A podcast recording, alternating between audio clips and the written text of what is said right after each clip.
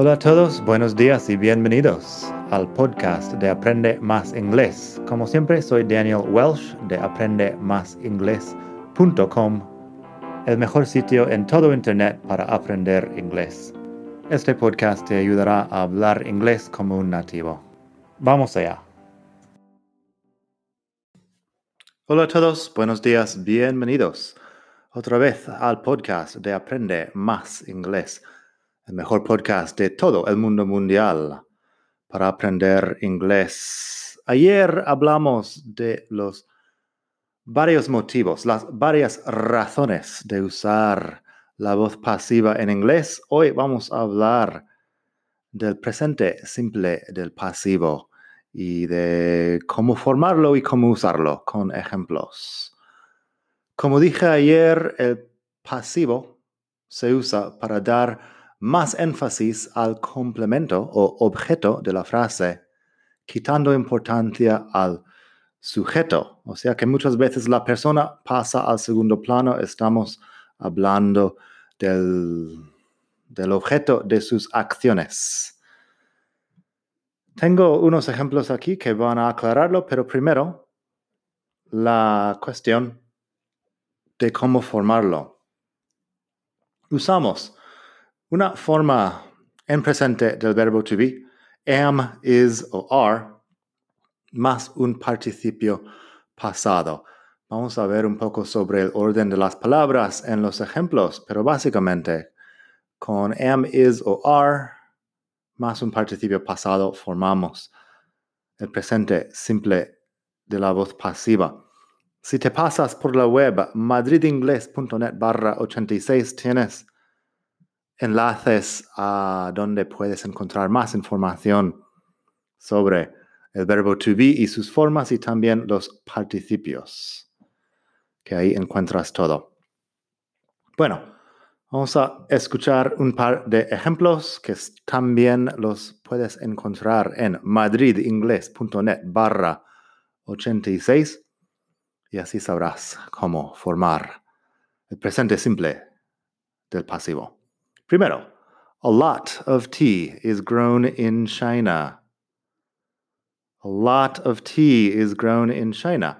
Estamos hablando del té y no de la gente que cultiva el té. Así que ponemos el té en primer plano.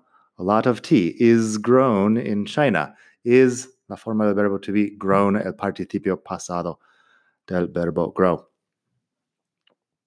Luego tenemos otro. Pero en plural, those cars are made in a factory outside of town. Those cars are made in a factory outside of town. Estoy hablando de los coches y no de los trabajadores de la fábrica. Ni siquiera estoy mencionando los trabajadores de la fábrica, sino los coches. Es en plural, por eso uso are en vez de is y bueno, made Has visto en algún sitio seguramente Made in China, eso también podrías considerarlo como una forma de, de hacer la voz pasiva. Luego tengo, this blog is written by Daniel Welsh. This blog is written by Daniel Welsh. Daniel Welsh soy yo, pero esta frase es sobre el blog y no sobre el autor. Así que pongo this blog en primer puesto.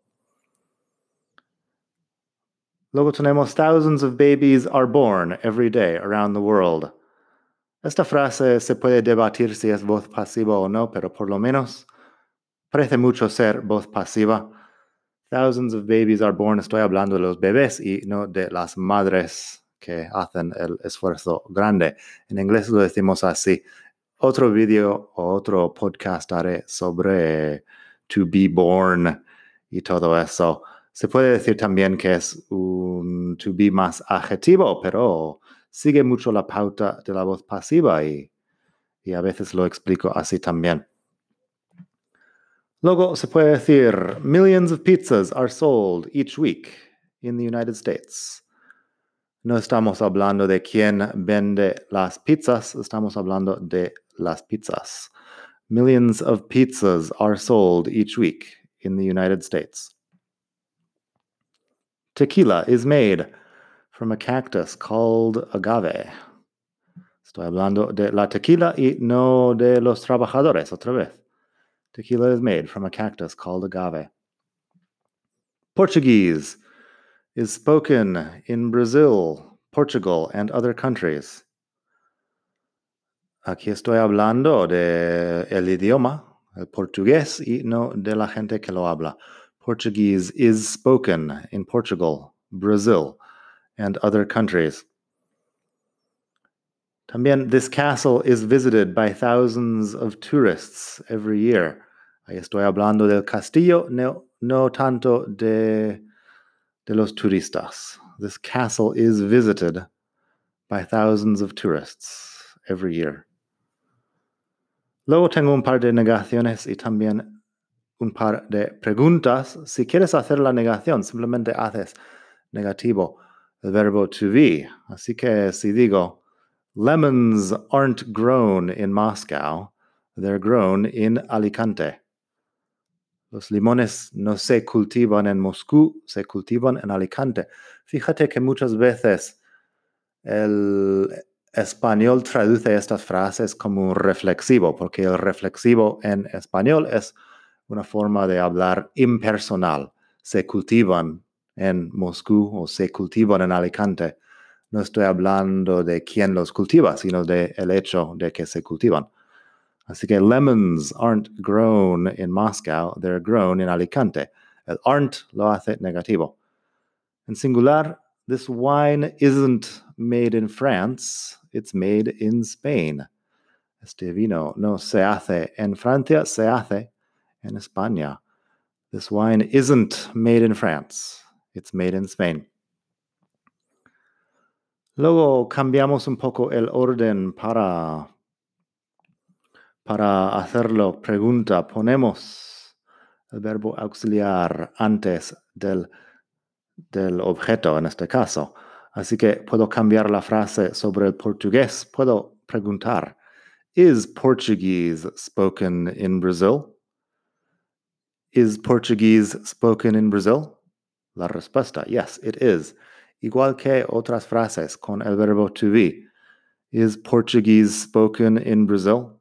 Pongo Portuguese ahí entre, entre el verbo to be y el participio y ya está.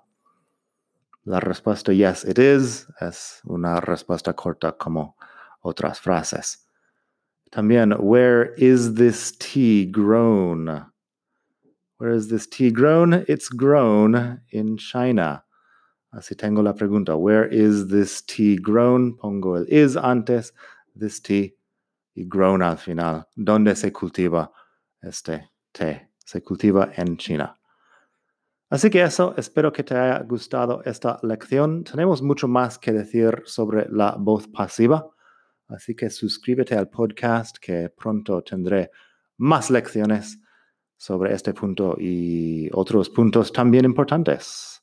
Nada más por hoy, espero que disfrutes de tu día, estés donde estés, aprende mucho y hasta la próxima. Bye.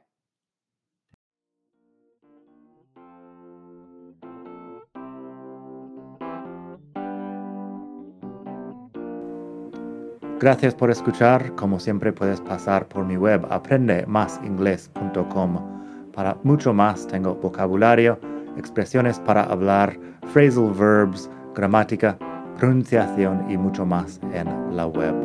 Nada más por hoy. Espero que pases un muy buen día. Hasta la próxima.